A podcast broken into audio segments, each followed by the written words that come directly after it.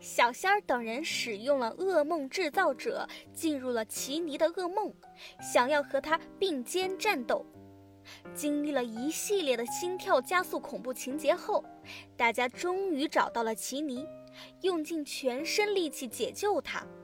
可是奇尼没有看小伙伴们一眼就飞走了。伙伴们既疑惑又难过，奇尼为什么会这样呢？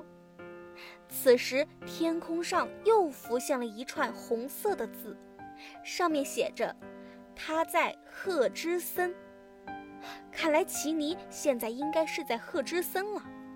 可是，怎样才能找到赫之森呢？突然，大家的脚下出现了箭头标志，仿佛是在指引方向。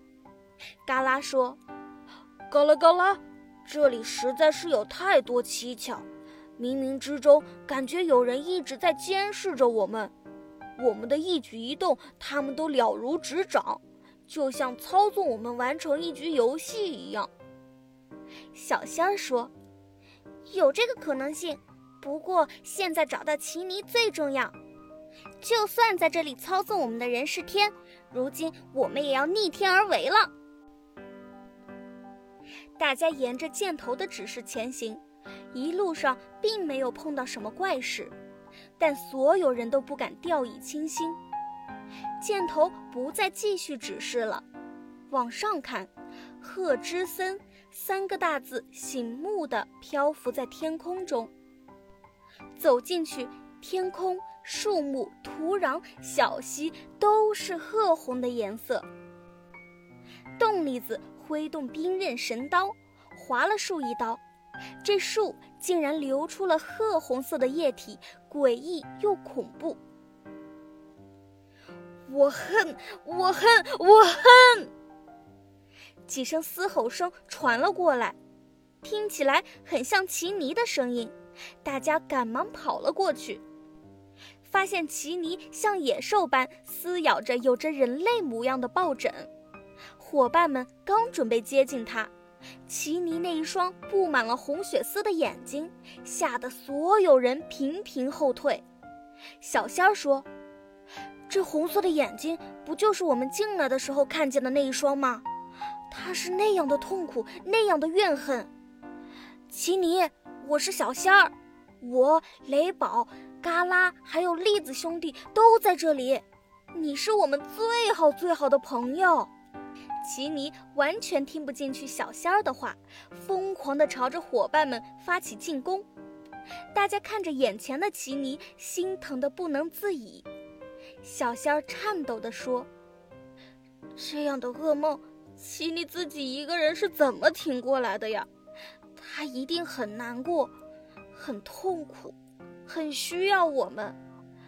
我相信他，他肯定在等着我们。”嘎啦。我们一起做一杯神奇的特饮给他吧。于是，伙伴们调制了一杯神奇的特饮，咖啡的香气好像平稳了奇尼的情绪。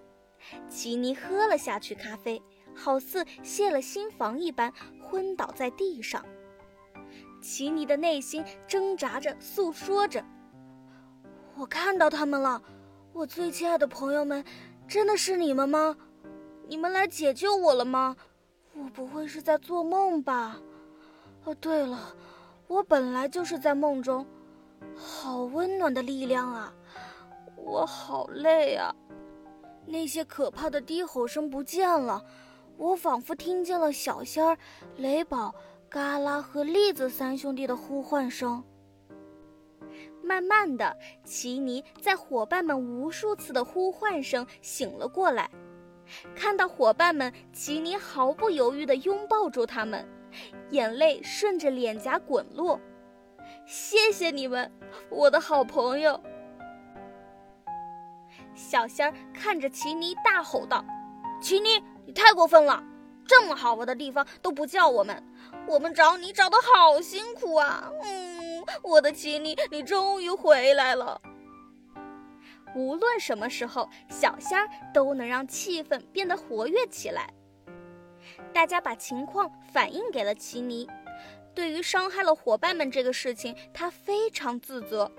不过奇尼说自己这几天做的噩梦，明明一直有一个声音在低吼，但是就是找不到那个声音是从哪里发出来的。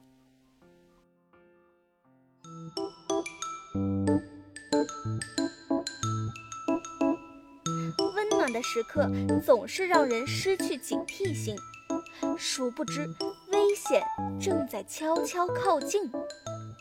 请收听下一集《病毒大作战》。